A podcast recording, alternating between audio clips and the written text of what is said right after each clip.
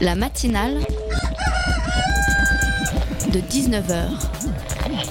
Et bah, c'est une émission qui parle de société, de politique, euh, Culture alternative. On va aussi parler de sport, euh, de gens dans la rue. et l'actualité en règle générale. On va peut-être parler des corbeilles à linge pas en osier d'Auvergne. voilà, il y aura, y aura des invités. Sociologues, des invités chercheurs. Les invités ne diront que des choses intelligentes. Ça va peut-être s'étriper un peu de temps en temps, mais La matinale de 19h, du lundi au jeudi jusqu'à 20h sur Radio Campus Paris. Alors tout va bien, nous dit-on, tout va bien. À l'international, on est fiers de nous. On a tenu le choc, la France n'est pas tombée aux mains de l'extrême droite, tout va bien. Hier matin, sous un soleil radieux, l'ancien président de la République François Hollande est sorti de l'Elysée, raccompagné par le nouveau président de la République Emmanuel Macron. Ils ont marché tous deux jusqu'à la belle voiture noire, sous les rafales des appareils photo. Et encore debout à la portière de la voiture, François Hollande s'est retourné vers le nouveau président de la République. Et sur ses lèvres sans son se sont formés les mots bon courage. Emmanuel Macron a souri, il a dit merci et est remonté sur le perron de l'Elysée aux côtés de sa campagne.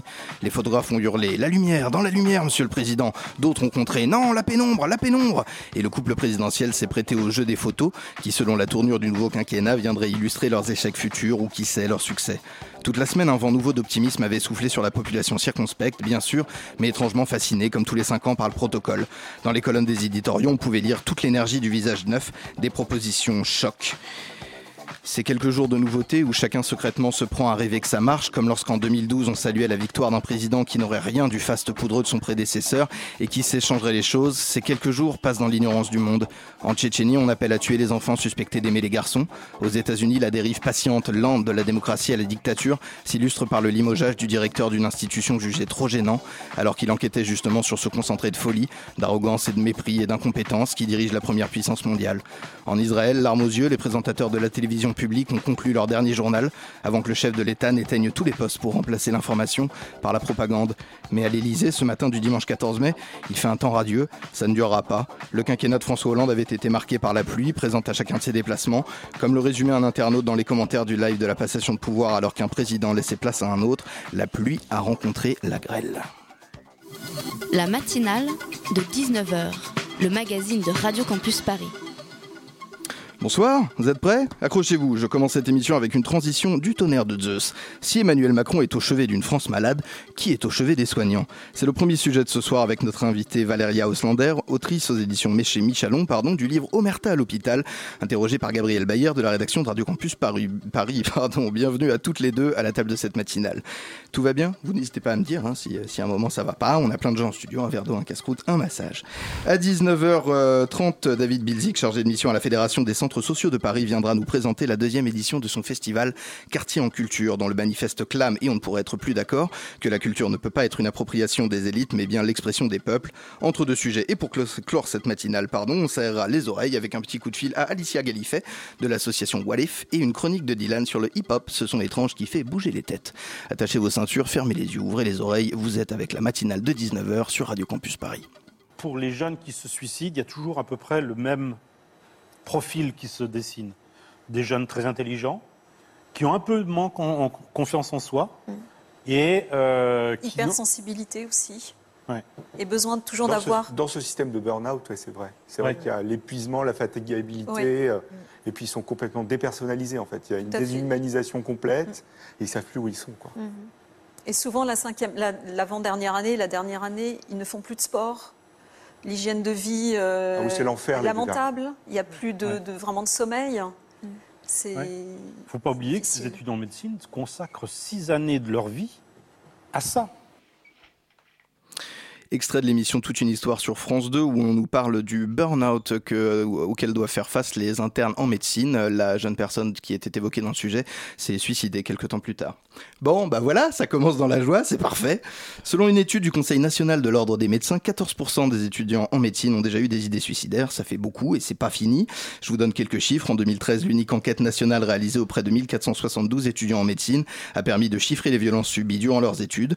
Plus de 40% d'entre eux ont déclaré avoir été confrontés personnellement à des pressions psychologiques, 50% à des propos, à des propos sexistes, 25% à des propos racistes, 9% à des violences physiques et près de 4% à du harcèlement sexuel. De même, 85,4% des étudiants en soins infirmiers considèrent que leur formation a été vécue comme violente dans la relation avec les équipes encadrantes en stage. Valérie Ossander, je le rappelle, vous êtes parmi nous ce soir pour votre livre Omerta à l'hôpital. Vous qui avez fait déjà des études de médecine, bien sûr, vous aviez constaté à l'époque ce genre de traitement dans les hôpitaux? Oui, bonsoir. Euh, en effet, j'ai pu euh, moi-même observer euh, ce type de, de violence envers certains étudiants, à la fois les étudiants en médecine, mais aussi les étudiants en soins infirmiers, aides-soignants, kinés, pharmaciens, et également parfois des maltraitances envers les, les patients. Et c'est vrai que ces, ces violences m'ont toujours dérangé et scandalisé. Et le, les résultats que vous avez cités de, de l'enquête de 2013 étaient les résultats de ma thèse de médecine. Et c'est vrai que d'une part, mon constat personnel pendant toute mon, expérience et les résultats de ma thèse m'ont donné envie de, comprendre un petit peu cette souffrance et euh, d'aller plus loin en lançant un appel à témoignage pour justement avoir des, données plus qualitatives sur euh, ces souffrances. Cette souffrance-là, de la manière la plus banale au quotidien, comment est-ce qu'elle se présente euh, aux internes? Alors, c'est pas que les internes, hein, c'est aussi les, tous ceux qui se destinent à être professionnels dans le monde de la médecine. Voilà, donc les autres, euh, les, autres corps de santé, de, métier, pardon. Euh, donc, euh, comment ça se présente concrètement? Ça peut être des faits, c'est pas spécifique. Il y a des, du, des faits de, de, harcèlement moral, des violences physiques parfois qui sont décrites dans, dans les témoignages que j'ai recueillis dans le livre. Ça peut être des agressions sexuelles hein, qui sont avérées. Euh, il y a un étudiant qui décrit euh, un viol sur une patiente euh, endormie sous anesthésie générale. voilà, il y, a toutes sortes. Ce qui est le plus décrit, c'est vraiment le, le, harcèlement moral et les propos, les, les, violences verbales. Très bien, Gabriel. Dans le titre de votre livre, on, vous dites une omerta. Il y a donc un silence qui entoure ces, ces violences. À quel point est-ce que c'est un, on n'en parle pas. Et euh, du coup, je me demandais, est-ce que ces témoignages que vous avez recueillis étaient compliqués à récupérer? Alors, ils n'ont pas été compliqués étant donné que j'ai lancé un appel à témoignages euh, dans la France entière euh, sur les réseaux sociaux. J'étais même surprise de ne pas en avoir plus. J'en ai recueilli 130. on en a mis 90 dans le livre, mais mmh. j'en ai recueilli 130. mais c'est vrai que je pense que les gens, les personnes avaient un peu peur de témoigner. D'ailleurs, les, les, témoins le disent, hein, on a peur des représailles. Euh, il peut y avoir une forme d'autocensure, absolument, par rapport à un blocage d'avancement. C'est des gens avec qui ils travaillent au quotidien, avec lesquels ils vont être amenés à travailler au quotidien. C'est ça qui est d'autant plus compliqué, c'est que ce sont leurs pères, les personnes qui les forment, et donc c'est impossible à dénoncer, étant donné que derrière, il y a euh, la peur de ne pas euh, avoir son diplôme validé ou son stage validé. Et donc ces témoignages, ça n'a pas été difficile de, de, les recueillir, vu qu'ils sont venus à moi quand j'ai lancé l'appel à témoignages, mmh. mais... Euh, j'étais surprise de ne pas en obtenir plus. Mais depuis la sortie du livre, là, depuis à peu près deux mois, je reçois euh, tous les jours, quotidiennement, de nouveaux témoignages. Et à chaque fois qu'il y a un article de presse qui sort, il y a des milliers de personnes qui disent Mais moi aussi, je l'ai vécu, je pensais être le seul, etc. Donc il y a vraiment une loi du silence, même au sein de l'hôpital. Mmh. C'est-à-dire que même entre eux, les étudiants, euh, finalement, ne s'entraident pas. Donc euh, il y a une vraie euh, banalisation et, euh, et, une vraie omerta de, de, ces violences au sein de l'hôpital. Et je pense que c'est finalement, quand le livre est sorti, il y a beaucoup de personnes qui étaient soulagées de dire enfin quelqu'un parle de, de, de ce mm. vrai problème. Parce que derrière ça, il y a, y, a, y a des conséquences sur la santé des étudiants, mais sur la prise en charge qu'ils vont avoir sur leurs patients. Donc c'est dramatique. Bien sûr, et puis en plus, ça peut être considéré comme normal, un peu comme si ça faisait partie des choses qu'il faut endurer, qu'il faut souffrir pour pouvoir accéder justement à ce rang de, de professionnels de la, de la santé. On peut parler un petit peu aussi du bizutage qui a lieu dans les. Est-ce que c'est une espèce de culture de la violence euh, qui, dans laquelle on fait comme ça infuser euh, ces gens-là jusqu'à trouver finalement le propos bien banal? Mais c'est devenu, c'est devenu complètement euh, ancré dans, dans, le système. Les étudiants, quand ils arrivent, finalement, on a l'impression que ça fait. Il y a une étudiante qui dit, une témoin qui dit, comme si ça faisait partie du package mmh études à l'hôpital que de, d'être soumis à ce type de violence. Et je reçois aujourd'hui des témoignages de médecins du travail euh, qui ont 50 ans euh, et plusieurs années de, de, vie hospitalière et qui, qui décrivent justement, qui confirment que ça fait des années que ça existe et que ça a toujours été banalisé.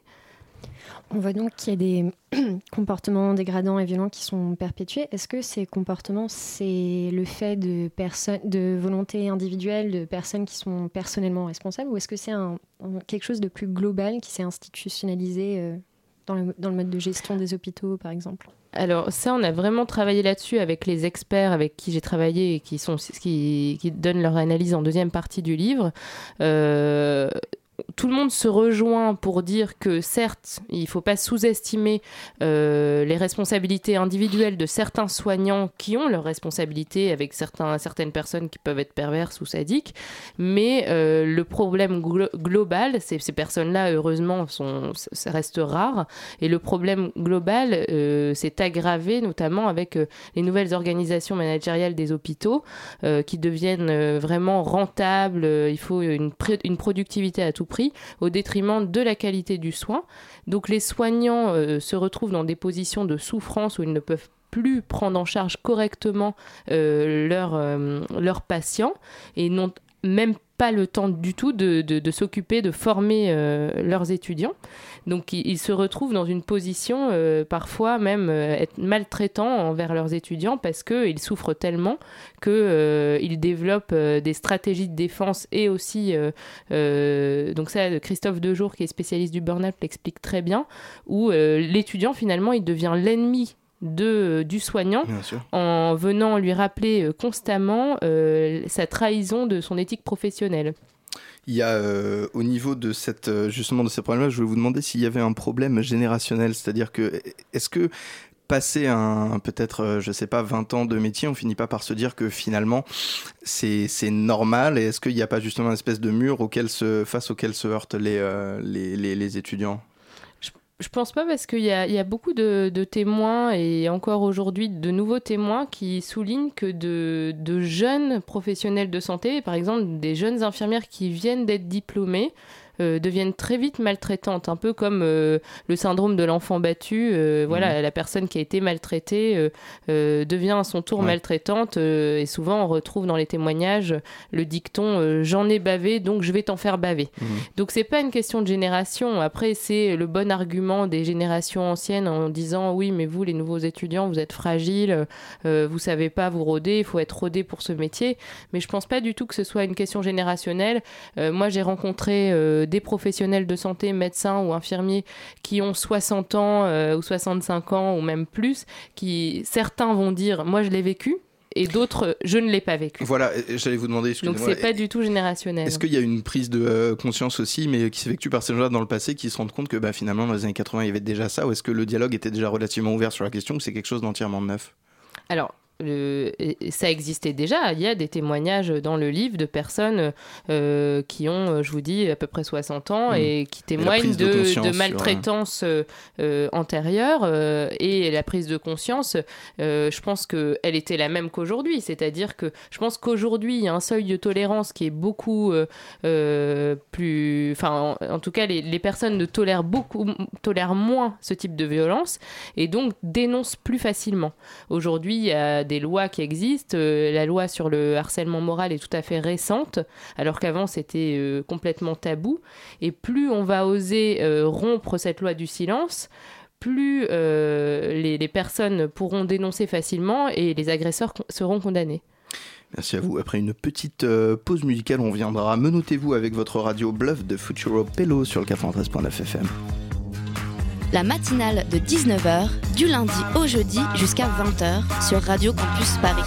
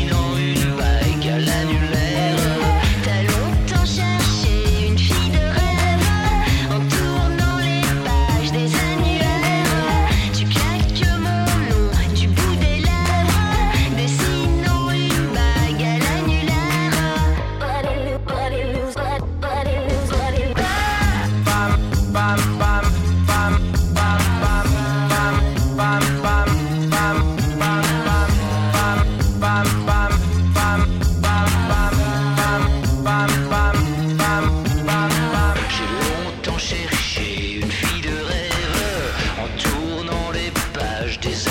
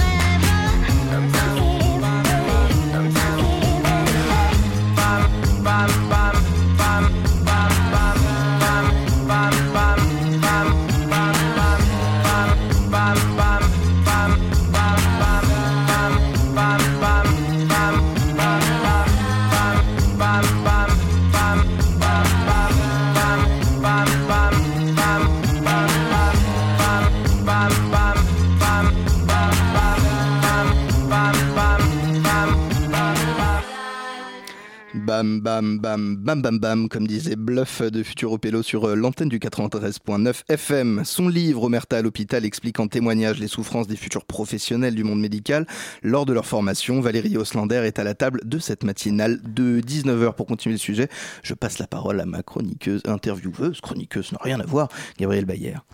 Donc euh, oui, au cours de l'année, là, il y a eu plusieurs manifestations pas tellement des médecins, mais plutôt des infirmières ou des sages-femmes. Est-ce que le fait qu'il y ait eu cette euh, sonnette d'alarme qui a été tirée, qu'il y ait ces manifestations, est-ce que ça veut dire que les choses peuvent évoluer? Est-ce que c'est un espoir que les gens se réveillent, que ça va changer? Vous les avez suivis vous-même les... J'ai suivi les, les manifestations. Vous êtes descendu dans la rue? Vous avez jeté des pavés contre le pouvoir? Non. non. Je demandais. Euh, en tout cas, je pense que c'est, enfin, il faut, que, il faut que les, aujourd'hui, les, pouvoirs publics euh, prennent en considération euh, euh, les, demandes de, des, professionnels de santé et notamment des infirmières qui sont en réelle souffrance. Je veux dire, une des dernières manifestations, il y a, il y a une infirmière qui s'est suicidée le jour de la manifestation. Donc je, je pense qu'il y a, il faut, il faut réellement que le nouveau gouvernement entende ces souffrances et, et évalue les, les, besoins concrets sur le terrain, euh, notamment des infirmières qui revendiquent être en sous-effectif. Et... Vous pouvez nous parler voilà, un petit peu de ce quotidien des infirmières et des pressions qui, euh, bah, qui sont incombent à leur tâche? Alors, je ne je, je, je, je, travaille pas aujourd'hui à l'hôpital, mais je pense que ce qu'elles revendiquent notamment, c'est vraiment euh, euh, être en sous-effectif euh, et, et, avoir... Il y a certaines infirmières, justement, dénoncent parfois avoir besoin de, de être, par exemple, toute seule pour s'occuper d'une trentaine de patients ouais. euh, et c'est ingérable. C'est pas possible de, par exemple, faire euh, une toilette à un patient euh, qui peut prendre parfois une demi-heure, voire même une heure pour les, les, cas les plus compliqués, et qu'on leur demande de faire euh, 20 toilettes en euh, l'espace de deux heures. C'est impossible. Qu'est-ce que ça améliore euh, dans une relation client-patient, cette euh, client-patient bien sûr, médecin-patient, cette, cette prise de parole, ce contact? Qu'est-ce que ça améliore? La prise de contact, c'est-à-dire euh, Simplement le fait de, au lieu de faire une, une toilette en deux minutes, prendre le temps de, de parler, d'adresser la parole, de demander des nouvelles, ça a ah des, oui. des Alors, effets positifs. Euh... Ça, c'est les conséquences justement de. Alors là, c'est les, les, conséquences encore plus graves parce que euh, elles n'ont même pas le temps de faire le soin. Mmh. Donc on imagine évidemment qu'il y a un retentissement sur l'empathie, sur la qualité euh, du soin, mais euh, justement comme vous dites, le, le prendre le temps de, de discuter avec les, les, patients. Là on parle même plus de ça parce ouais. qu'elles n'ont même pas le temps de faire le soin. C'est destructrice dans les deux sens finalement, pour le patient comme pour le soignant. C'est ce qu'on appelle la maltraitance ordinaire. Ne pas faire une toilette par exemple à un patient, euh, la faire tous les deux jours ou tous les trois jours parce qu'on n'a pas le temps de le faire, c'est de la maltraitance. C'est un début de maltraitance. Gabrielle euh, Justement, euh, au-delà des médecins ou des infirmiers, il y a énormément de professions, même paramédicales, qui, sont, euh, qui se plaignent également de leurs euh, conditions de travail. Est-ce que du coup, c'est un mal qui est vraiment généralisé à tous les personnels soignants ou est-ce que ça se restreint ou, Enfin, visiblement, c'est un mal généralisé. C'est un mal généralisé à l'hôpital aujourd'hui. Euh, je pense que c'est ce qu'on ce qu disait et ce que dénoncent euh, les experts dans le livre. Il y a le, les nouvelles organisations managériales de l'hôpital où on a envie de faire du chiffre, d'être plus rentable et on met pas l'humain au centre du soin. On met vraiment euh, l'économie mmh. et la rentabilité euh, au, au, euh, en, en, en, tout cas pour ouais, au centre des préoccupations centre, des exactement. Est-ce qu'il y a une réponse si le mal est généralisé une réponse généralisée aussi euh, entre euh, justement toutes ces différentes professions, peut-être une réponse syndicale. Qu'est-ce qui est mis en place aujourd'hui pour tenter de pallier à ce problème? Au problème des maltraitances? Au problème des maltraitances, absolument. Euh, déjà... Par votre action, bien sûr. Alors, le, le, livre a permis de dénoncer. Il faut continuer justement euh, à briser ce silence. Il faut que les étudiants continuent à parler et à oser parler. Euh, ça, c'est la première chose qu'ils osent euh, également en parler à leur euh, chef euh, à l'hôpital, à la cadre de santé, à un médecin mmh. senior, dans les écoles d'infirmières, au directeur des écoles d'infirmières, au directeur des écoles d'aides-soignants. C'est important justement d'essayer de trouver de l'aide également, mais également de condamner les agresseurs en cas de violence avérée mais il faut vraiment que j'insiste là-dessus que les pouvoirs publics et l'institution hospitalière s'emparent de ce problème pour revoir l'organisation euh, euh, de l'hôpital, pour prendre en considération la souffrance des soignants, Mhm. mais aussi valoriser euh, le statut de formateur, parce que les infirmières, par exemple, ne sont pas payées pour former les étudiants, alors que les médecins, ça fait partie aussi de, de leur salaire, alors que les infirmières ne sont pas payées pour former les étudiants. Il faut valoriser ce statut, mais il faut aussi euh, que les, les formateurs soient formés au tutorat, parce qu'ils ne sont pas formés au tutorat. Donc ça veut dire nécessairement débloquer un budget qui serait spécialement affecté euh, à euh, la résolution de ce problème-là, ou est-ce qu'on peut en réorganisant sans forcément, parce qu'à un moment va forcément se poser la question de l'argent, l'hôpital n'a pas d'argent, comment est-ce qu'on peut faire pour euh, passer outre Alors, il n'y a pas forcément besoin d'argent, déjà pour, euh, euh, pour euh, faire passer le message, un message de non-violence au sein de l'hôpital.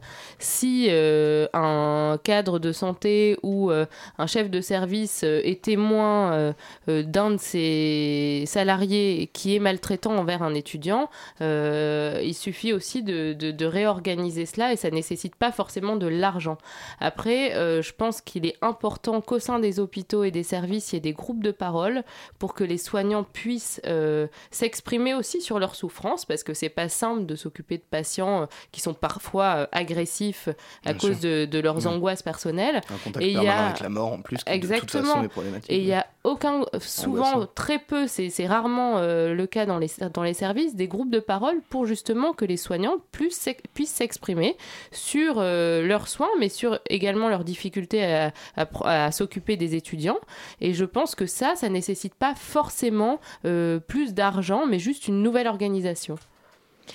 Euh, Au-delà des, des, hum, comportements euh, violents et les violences qu- qui sont subies, est-ce que euh, les conditions même de travail au sein de l'hôpital sont problématiques? Parce que vous évoquez les, les heures à rallonge et les euh, gardes qui durent euh, un, Pour un les temps étudiants? Oui, est-ce que ça aussi, il faudrait le changer? Est-ce que ça aussi, ça a un impact sur... euh, ça, a forcément un impact sur la qualité de, vie des étudiants, le fait de, de- de- non respecter le repos de garde. hein. Il y a eu des études qui ont été faites, notamment par un syndicat d'internes, euh, qui a montré que les étudiants qui, étaient, euh, qui, poursuivaient euh, le- leur stage sans, faire de repos de garde étaient à même de faire des erreurs médicales, d'avoir parfois même des accidents de voiture, donc de se mettre en danger et de mettre en danger le patient. Donc évidemment, ça a un impact. Donc il faut, il faut en effet, euh, de toute façon, il y a eu un, un rapport de la Haute Autorité de Santé qui dit que la qualité de vie au travail est intimement liée à la qualité des soins.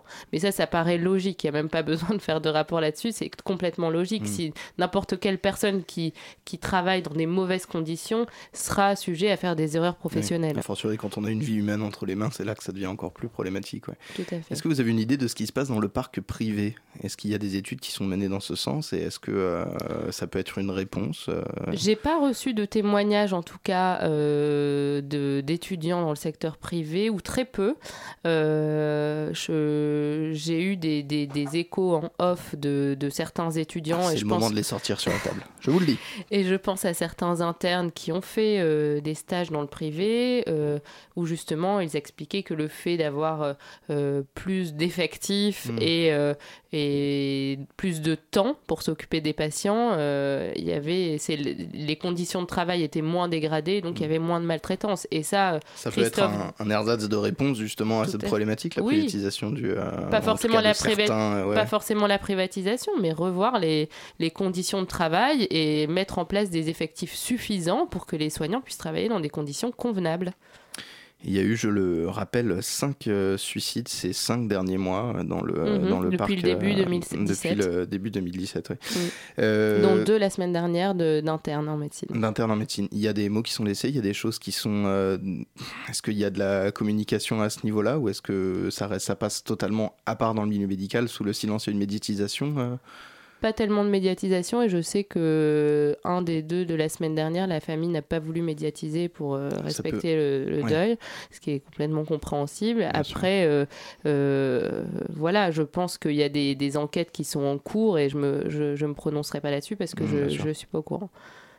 Vous, vous préconisez donc qu'il y ait des, des formations et, que, et énormément de mesures. Est-ce que du coup, on va dans le bon sens? Est-ce que ce que vous préconisez, vous voyez que ça, ça arrive, ça, qu'on va dans le bon sens Je pense qu'on va dans le bon sens, ça va prendre du temps. Euh, le ministère de la Santé va mettre en place euh, euh, des, un, un, plan d'action de prévention des risques psychosociaux et notamment avec... D'accord, c'est dans les cartons ça. Voilà, avec, enfin, pour les pour les professionnels de santé. Mmh.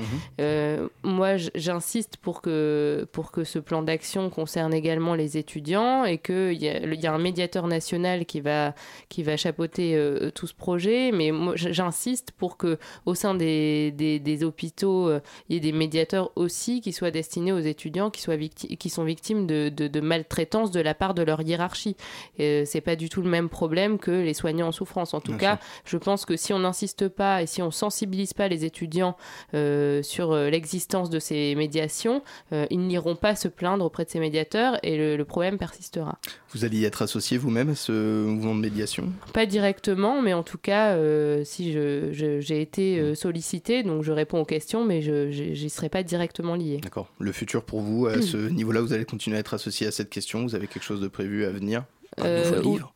Non, je, je, je, pas un nouveau livre, mais par contre, je suis en train de mettre en place des actions de prévention dans les écoles. Notamment, j'ai commencé par les écoles d'infirmiers et aussi euh, euh, d'aides-soignants, dans le but de faire de la prévention auprès des, étudiants pour déjà euh, leur dire qu'ils ne sont pas les seuls à le vivre, leur expliquer un petit peu le mécanisme et, pourquoi, pourquoi il existe ces violences à l'hôpital, essayer de leur donner des clés pour se défendre en cas de harcèlement et briser avec un peu de chance le cercle vicieux de cette maltraitance à l'hôpital. Merci à vous Valérie Oslander d'avoir accepté notre invitation. Merci. Je le précise, votre ouvrage Omerta à l'hôpital, le livre noir des maltraitances faites aux étudiants en santé aux éditions Michalon est disponible un peu partout. Il coûte 21 euros, achetez-le, 21 euros c'est à peine 4 kebabs. Et puis si vous mangez 4 kebabs d'affilée, vous serez malade et vous irez à l'hôpital où vous ne ferez qu'augmenter l'épuisement des personnels de santé, ce qui serait totalement contre-productif au vu de l'échange auquel vous venez d'assister. À bientôt Valérie Oslander, merci d'être passé à la table de cette matinale. Tout de suite, quelques minutes de détente musicale façon bien-être zen japonais.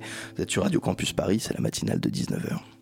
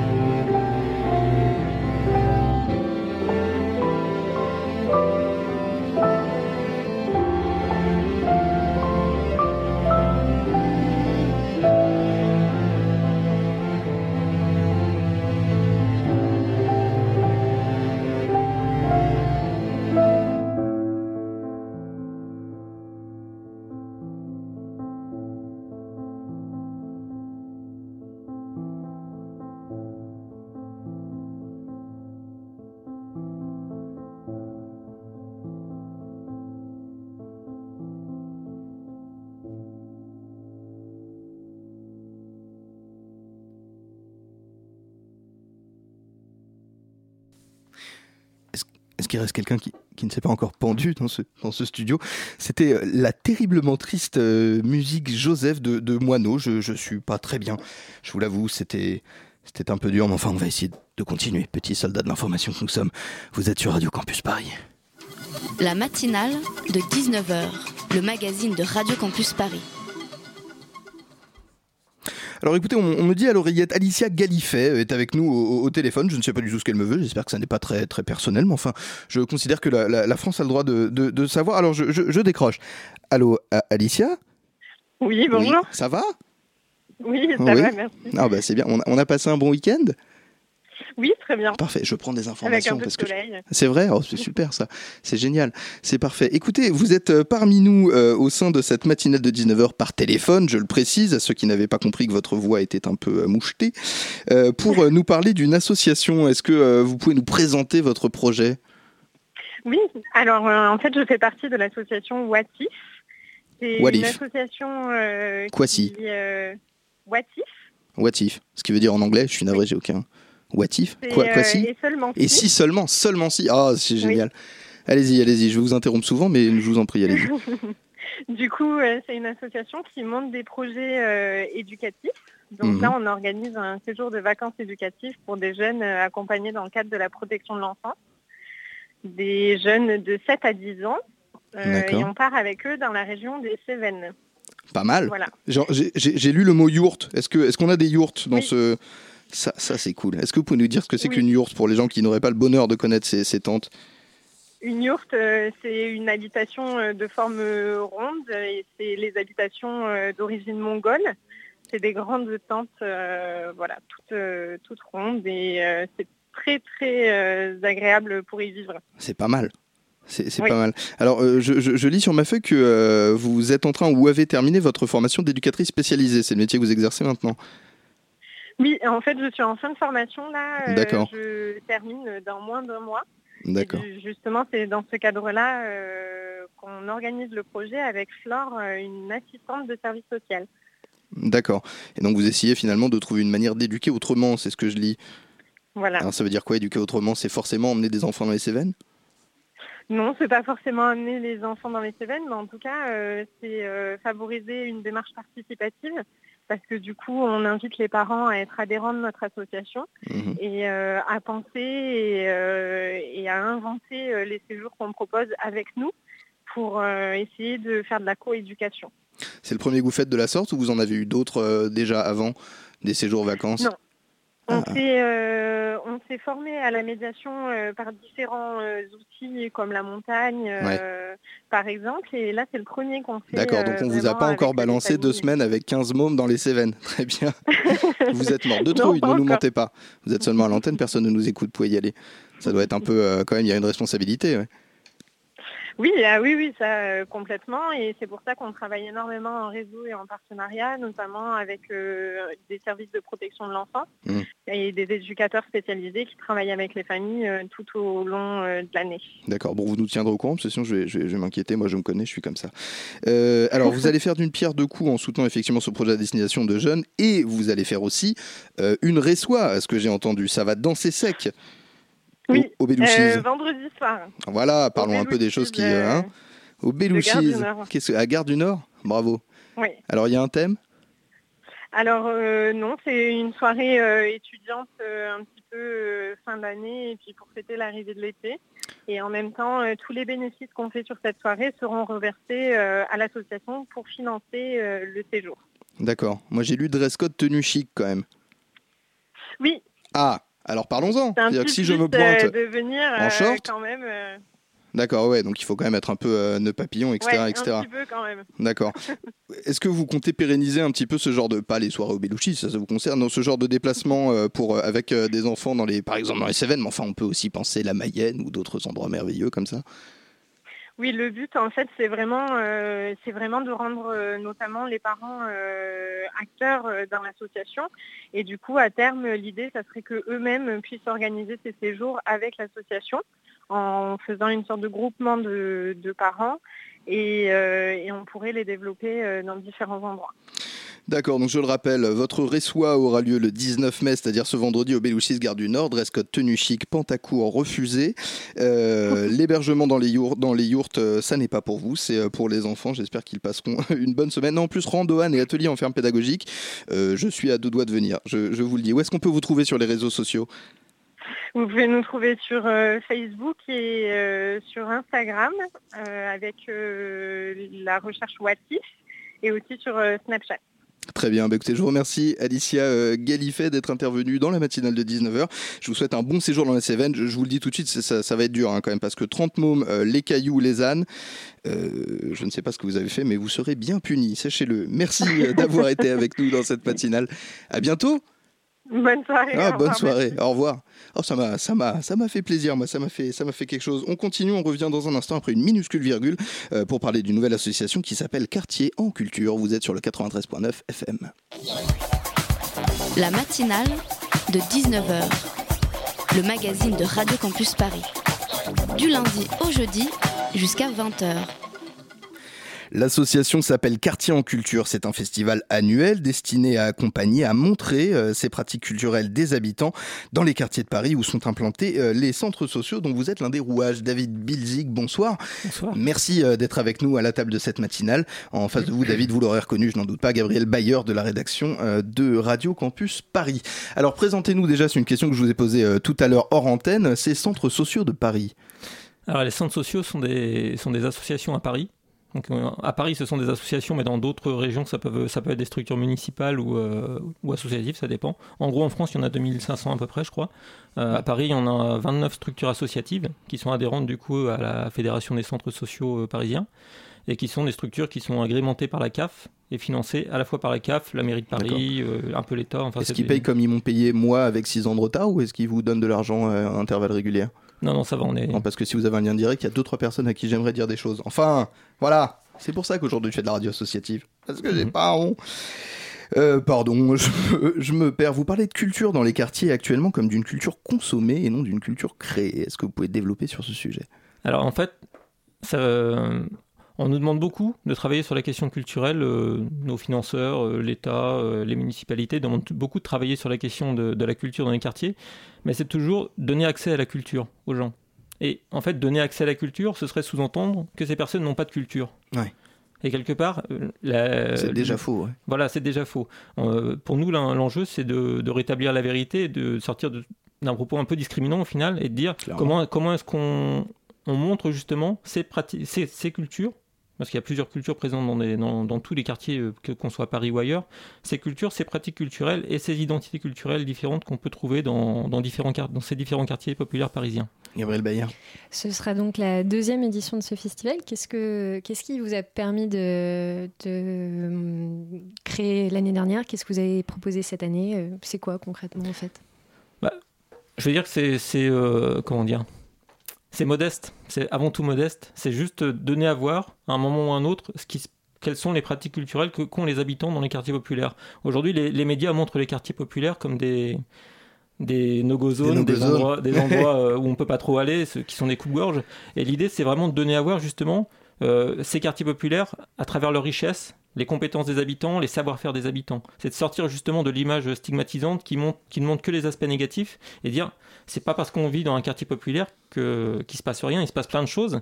Il y a plein de richesses diffé- différentes, complémentaires, et c'est comment justement on les on travaille avec ces richesses-là, ces compétences-là, pour essayer d'avancer sur les problématiques qui vont être rencontrées dans les quartiers.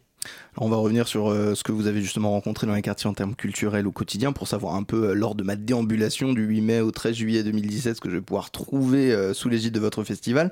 Vous basez ce projet sur la déclaration des droits culturels de Fribourg. Alors déjà, est-ce que c'est napoléonien? Est-ce que c'est en 1700 Qu'est-ce que quoi? Il y a eu une bagarre? En fait, les droits, les droits culturels font partie des, des droits de l'homme. Ouais. Alors, je connais pas super bien la question des droits Ah bah culturels, mais je la connais un peu. Un peu, quand même. Et euh, la déclaration, en fait, la, décla- la déclaration des droits culturels de, Fribourg, définit le terme culture comme les valeurs, les croyances, les convictions, les langues, les savoirs et les arts, les traditions, institutions et modes de vie par lesquels une personne ou un groupe exprime son humanité. Et l'intérêt, justement, c'est de sortir de l'idée de, de la culture telle qu'on nous la donne à voir aujourd'hui, qui est limitée aux arts, mais de dire la culture c'est autre chose, c'est quelque chose de beaucoup plus vaste, et qu'on nous parle tout le temps du vivre ensemble, du lien social, de tout ça, mais au final c'est la culture, ce sont les cultures qui vont créer ce, ce lien social, qui vont le, le Mm. faire vivre, et justement c'est donner à voir la culture autre que les arts, ou en tout cas euh, ne pas limiter la culture aux arts et la donner à voir d'une façon beaucoup plus large. Et il y a une notion très intéressante qui est rappelée dans cette euh, constitution de Fribourg, dans cette déclaration culturelle de Qui date de, Fribourg. qui date de perdu. 2007, hein, elle est pas très vieille. Je suis hyper déçu parce que moi je voyais un truc avec des Non, types non, en non. costume, genre nous le peuple. Enfin bon, Euh, cette déclaration de Fribourg, elle statue aussi sur la dignité qui est amenée par justement cette espèce d'émancipation culturelle. Qu'est-ce que c'est cette dignité de la culture, Mm. Bah, la sans- culture appropriée? La dignité, c'est déjà une reconnaissance, une reconnaissance de soi en tant qu'être euh, culturel. Mhm. Euh, c'est c'est être reconnu en tant que que faisant partie d'une culture ou de, enfin d'une culture. Aujourd'hui, euh, voilà, aujourd'hui, c'est se faire entendre et reconnaître comme étant fa- faisant partie de la culture française. Aujourd'hui, je- enfin, je prends, c'est un exemple que je pense souvent. On parle souvent de, on parle souvent des. Vous vous êtes arrêté parce qu'un monsieur a éternué derrière la Ouais. vitre dans le studio. Oui, c'est à vous que je parle. Je... Non, non, ne prenez pas. Je trouve ça scandaleux. Alors qu'on parlait de dignité On culturelle. parle, Reprenez. on parle- euh, on parle Billy. souvent, par exemple, de la, des jeunes qui se radicalisent dans les, dans les quartiers populaires. Ouais. C'est quelque chose sur lequel on est énormément sollicité par les, par, par l'État, par les différentes villes. Il y a une réponse que peut apporter la culture à la, à Et- la- la radicalisation? Et aujourd'hui, ce qu'on entend beaucoup, c'est que ces jeunes ne se sentent pas appartenir à, à la France. Ils disent on est, nous, ne- nous ne sentons pas français. Mm. Mais à un moment, c'est aussi comment est-ce que en, en, re- en est- en- en reconnaissant les pratiques culturelles des jeunes ou des moins jeunes d'ailleurs présentes dans les quartiers populaires, c'est comment on crée de l'inclusion et comment on, on crée un sentiment d'appartenance à une société, à une culture.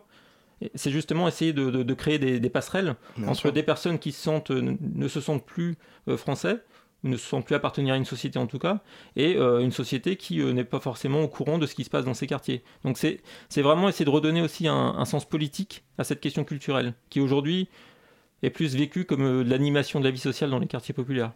Parce que justement, euh, en venant proposer ce festival, vous, vous sentiez qu'il y avait un, un vide à combler dans ce sens-là, qu'il y avait peu de solutions apportées de culture participative plutôt que consommatrice? Aujourd'hui, c'est un exemple assez simple, c'est que quand on nous parle, à chaque fois je dis non, je parle de, voilà, je parle de plutôt des, des, de la- des institutions, on va dire, des institutions, euh, qu'elles soient d'État ou d'autres. Euh, on nous parle du public du champ social, les personnes qui vivent dans les quartiers. Alors voilà, sont- le public du champ social, c'est ce sont les personnes qui vivent dans les quartiers populaires qui n'ont pas forcément accès à la culture. Hmm. Et du coup, il y a plein de postes qui sont créés dans les musées, dans toutes les institutions culturelles, pour favoriser l'accès à ces personnes à la, à la culture. Et du coup, déjà de fait, on limite ces personnes à un public. C'est ça. Et on leur enlève la, un la- la entre-soi, ouais. capacité, on leur enlève la capacité de faire et de créer. Et du coup, pour nous, l'enjeu, il est là, c'est dire aussi, mais on peut, c'est important d'être sur une forme de culture transmise, et euh, il faut continuer à aller dans les musées et les institutions Bien parce que c'est important. Mais c'est aussi important qu'à un moment de, de permettre aux gens de faire et de donner à voir quelle est leur culture, quelle est leur vision de la, la culture. C'est vrai qu'il y a déjà pratiquement une position de supériorité et euh, c'est presque du colonialisme ce côté. Regardez, on vous apporte cette culture d'État, euh, comme euh, Chateaubriand, c'est bien, etc. Ces gens-là ont des auteurs, ces gens-là ont des musiciens. Effectivement, c'est une bonne chose que l'échange puisse s'effectuer un peu de manière inverse. On est exactement comme au niveau euh, politique aujourd'hui, et pour moi c'est une question politique, c'est qu'aujourd'hui on est dans- nous sommes dans des politiques qui sont très descendantes et qui ne laissent pas la parole aux gens. Hmm. Euh, la culture c'est exactement pareil, on est dans une culture descendante euh, ouais. qui, voilà, qui écrase les gens. Mais euh, aujourd'hui c'est comment est-ce qu'on crée et qu'on donne à voir une forme ascendante de culture, tout comme euh, on peut donner à voir euh, une forme ascendante de, de participation à la, à la vie de la cité et à la démocratie. Euh, on est exactement dans ce, dans ce schéma-là. La culture, un combat politique, voilà qui me plaît énormément. Euh, Pouce, on vous laisse pour 4 minutes de musique avec Lost in Translation 2, un titre fabuleux qui nous est donné par Infinite Bisous. Vous êtes sur 93.9 FM. La matinale de 19h, le magazine de Radio Campus Paris.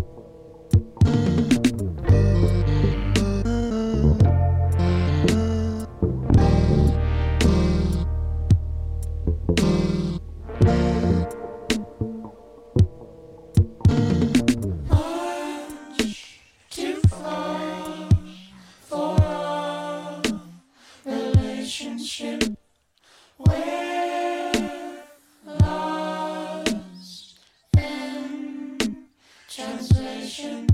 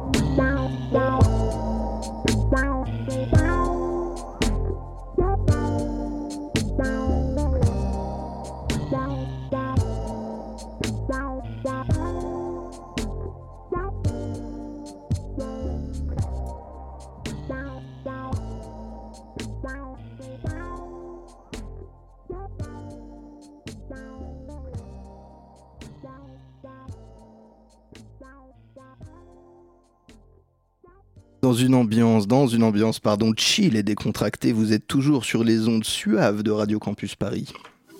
La matinale de 19h, le magazine de Radio Campus Paris. David Bilzik, fondateur de l'association Quartier en Culture, est toujours avec nous. Il n'a pas fui par une porte dérobée à la table de cette matinale. Merci, ça nous fait plaisir. Son association promeut et accompagne des expressions artistiques citoyennes dans différents quartiers de Paris, dans le cadre d'un festival qui se tiendra, rappelez-le nous, du du, euh, Ah bah, du, 13 mai, du 13 mai au 8 Pas juillet. du tout, du 8 mai au 13 juillet. Pour corriger quand même, ce n'est pas, ce n'est pas une association, hein, c'est quelque, c'est un, c'est juste le nom, mais il a été c'est Ouais. fondé par la, par les centres sociaux parisiens. Et euh, moi, je travaille pour la fédération, mais c'est pas mon association. Sinon là, je vais me faire flinguer par mon patron de main. Clairement, ça serait drôle. Vous avez récemment fait un putsch euh, sur les associations. De... Alors, j'aimerais bien qu'on continue un petit peu sur ce dont on était en train de, de, de, de parler de la dernière fois. Euh, la dernière fois, de parler il y a cinq minutes avant cette pause musicale. L'émancipation par la culture euh, au niveau euh, des endroits les plus euh, défavorisés. Vous êtes sur Paris, vous intervenez aussi autour de Paris, vous êtes uniquement concentré sur la capitale?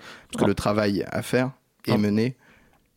En fait, il y a des centres sociaux dans chaque quartier. Chaque quartier, euh, chaque centre travaille de façon très locale, mais il y en a, il y en a partout en France en fait, et partout en D'accord. Île-de-France. Nous, on travaille essentiellement avec des centres sociaux parisiens, mais il y a des fédérations dans tous les départements et des centres sociaux dans tous les départements. J'ai lu que vous étiez inspiré du festival Transit en Seine-Saint-Denis ou du festival les, les- les habitants ont du talent en Essonne. Vous pouvez nous les présenter un peu en espérant qu'on ait une audience un petit peu plus large que celle de Paris. Rapidement, bah, en fait, ce sont, c'est, c'est surtout celui de, du 93, donc le festival Transit, qui, est un- qui a 15 ans et qui est le premier festival culturel des habitants qui, qui a existé. Voilà. D'accord. Gabriel? Euh, oui. Euh, donc votre projet, il est porté par ces centres sociaux. Euh, Est-ce que ce festival, il s'inscrit dans la continuité de ce que vous faites euh, au quotidien? Oui. Qu'est-ce que vous faites au quotidien? Est-ce que ça se rapproche de euh, Parce ce que, que- ce festival va permettre de faire? Oui, l'objectif, c'est vraiment justement de, donner à voir un peu plus les centres sociaux aussi, et enfin on dit juste centres sociaux, mais c'est centres sociaux et socioculturels souvent. Mm. Euh, c'est de donner à voir un peu plus, de façon un peu plus ouverte, on va dire, ce que font les centres sociaux euh, parisiens, et c'est de sortir de l'image de- du centre d'action sociale où on vient, on vient parce qu'on a un problème. Bien sûr. Dans les centres sociaux, on vient parce qu'on a envie de participer à la vie de son quartier et qu'on a envie de s'impliquer dans, dans une forme aussi de participation euh, démocratique du- de la vie de son quartier, ou voire plus large. hein. Alors il nous reste assez peu de temps. Concrètement, euh, le 8 mai, je sors de chez moi, je chausse mes plus belles chaussures et je décide d'aller me balader un peu en ville. Qu'est-ce que je trouve? Où est-ce que je le trouve? Vous nous en citez quelques-uns peut-être? Alors, le 8 mai, c'est passé, donc il y aura. il y aura- il y Le aura- 13 mai. Et si j'ai envie de sortir le 8 pas- mai 2018 Vous ne me contrôlez pas, monsieur. Le 13 Non, par mai. exemple, je peux vous donner quelques exemples. C'est euh, dans le, le, par exemple, le, le 10 juin, dans le quartier Montorgueil, Ouais. on peut trouver de la danse Bollywood, on peut trouver des battles de hip-hop et de percussion. Sympa. Euh, dans le quartier Porte de Clichy, le 17 juin, une comédie musicale qui a été créée par des habitants. Euh, à Belleville le 18 juin euh, une, une exposition de rue avec des photos géantes d'habitants qui ont été pris en photo chez eux.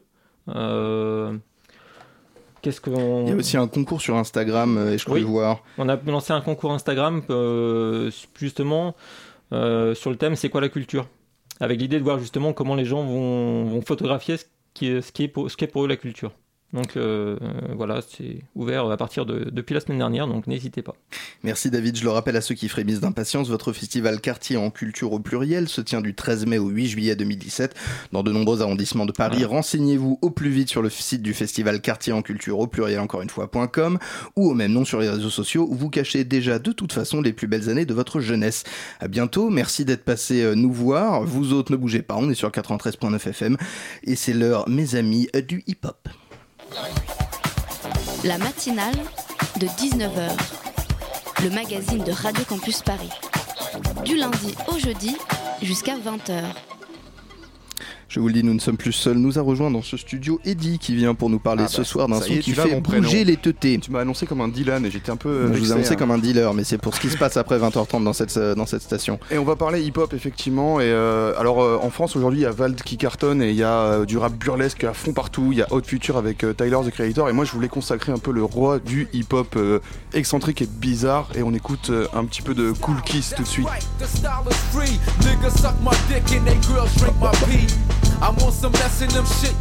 Donc c'est un mec qui est issu de la scène indé de New York. J'ai entendu des choses un peu, de- Oui, euh, c'est voilà. un, un gros dégueulasse. C'est le parrain et euh, le parrain un peu du, du rap indé. Il s'illustre dès la, fin des années 80 dans Ultra Magnetic MCs, dont le classique Critical Beatdown influencera les futurs tontons du hip-hop euh, que sont Public Enemy, rien que ça. Ah bah Et c'est en solo hein, qui, en- à partir de 93 que l'aspect déluré de Cool Kiss explose littéralement.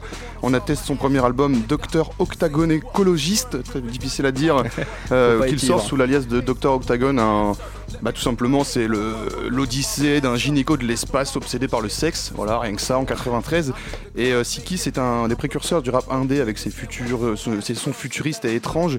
Il n'accompagne pas le mouvement dans son idée de rap conscient et de respectabilité. Non, non, lui, une seule chose domine le sexe et la débauche. Pas de place pour les regular girls, les filles normales, qu'il décrit comme ennuyeuses et dont il va écrire un morceau qu'on trouvera sur l'album Sex Style, sorti en 97, donc son deuxième album, dont on écoute un, un extrait là en, en tapis, et il pose là-dessus les bases du dirty rap, du porno-core même, allons jusque-là.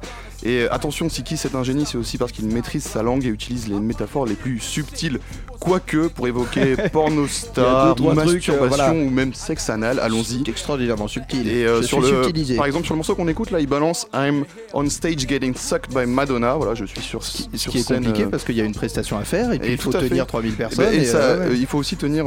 c'est un métier. Et, un et métier. c'est sur cet album qu'il va aussi régler ses comptes avec les Wack MCs, ces sanglants misogynes et sans aucun compromis.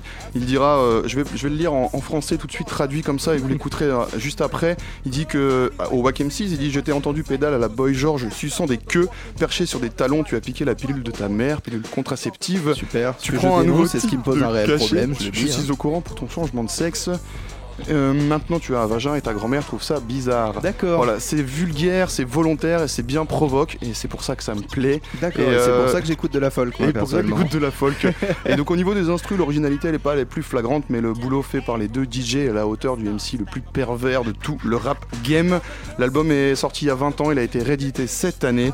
Et euh, même si la pochette est dégueulasse, hein, c'est euh, Kill- Cool Kiss en slip rose avec une pin-up sur un montage euh, de digne de Paint. Je suis pas venu ici pour souffrir, Tout ok. est horrible dans cet album, sauf la musique et les instrus. On écoute tout de suite Keep It Real Represent, une grosse euh, lettre envoyée à tous les MC mauvais de la planète rap. C'est lourd. On est beaucoup trop blanc pour cette soirée. C'est lourd. forehead. That's right, I got you on Kodak. Your pictures are going out to Blacktail. You're gonna be a star. Yeah. Et en conclusion, je cite euh, un mec que j'ai vu sur euh, All Music. Il disait euh, que c'était une chance de pouvoir écouter l'un des rappeurs les plus bizarres de tous les temps à son plus haut niveau de bizarrerie. Cool Kiss, Sextile, 1997. Merci. Je ne serai vous plus jamais invité dans la matinale à faire des terminé. chroniques. Croyez-moi bien, mon vieux, que tant que je travaillerai dans ces studios, vous n'y foutrez plus les pieds. Hélas, hélas, hélas, c'est la fin de cette chronique. Merci quand même, Eddy, parce que j'ai appris des choses, étant donné que personnellement, moi, après Francis Cabrel, En vrai, peu- je reviendrai. hein. J'ai un peu perdu le fil, mais j'espère bien Je, que vous je vais, reviendrez, je vais- je vais ouais. essayer de choquer un peu plus à chaque fois. Vous m'avez l'air assez swagué, comme euh, disent les jeunes. Très bien. Eh ben, écoutez, euh, merci. Trois fois, hélas, comme le temps passe vite, il est déjà l'heure de passer la main. Que retiendrez-vous de nous une fois cette émission terminée? Un éclat de voix, un éclat de rire, une information perdue dans le flot continu des nouvelles. Les saltimbanques de la radio s'effacent en coulisses, vous nous avez déjà oubliés. Merci à eux, humbles et fervents héros de l'information. Elsa Landard, déesse toute puissance de cette radio. PH à la réalisation. Rosée matinale sur la prairie des ondes. Gabriel Bayer, notre phare. Gab Bayer, je te l'ai fait à l'anglaise. Notre, bar, notre phare dans la tempête déchaînée de l'info en continu. Sans oublier Christelle, sa ténacité au navire du web qui a perdu à la courte paille cette semaine et, et rédigera donc l'article qui vous permettra de retrouver sur tous les réseaux sociaux de France et de Navarre nos exploits radiophoniques. On se quitte déjà, était-ce un rêve? Qu'importe, c'est l'heure de pièces détachées. Comment vont-ils? Très très bien, ce soir émission spéciale consacrée à un dispositif très très innovant, Actefac. Jean frissonne d'avance. Adios compañeros, c'était la matinale.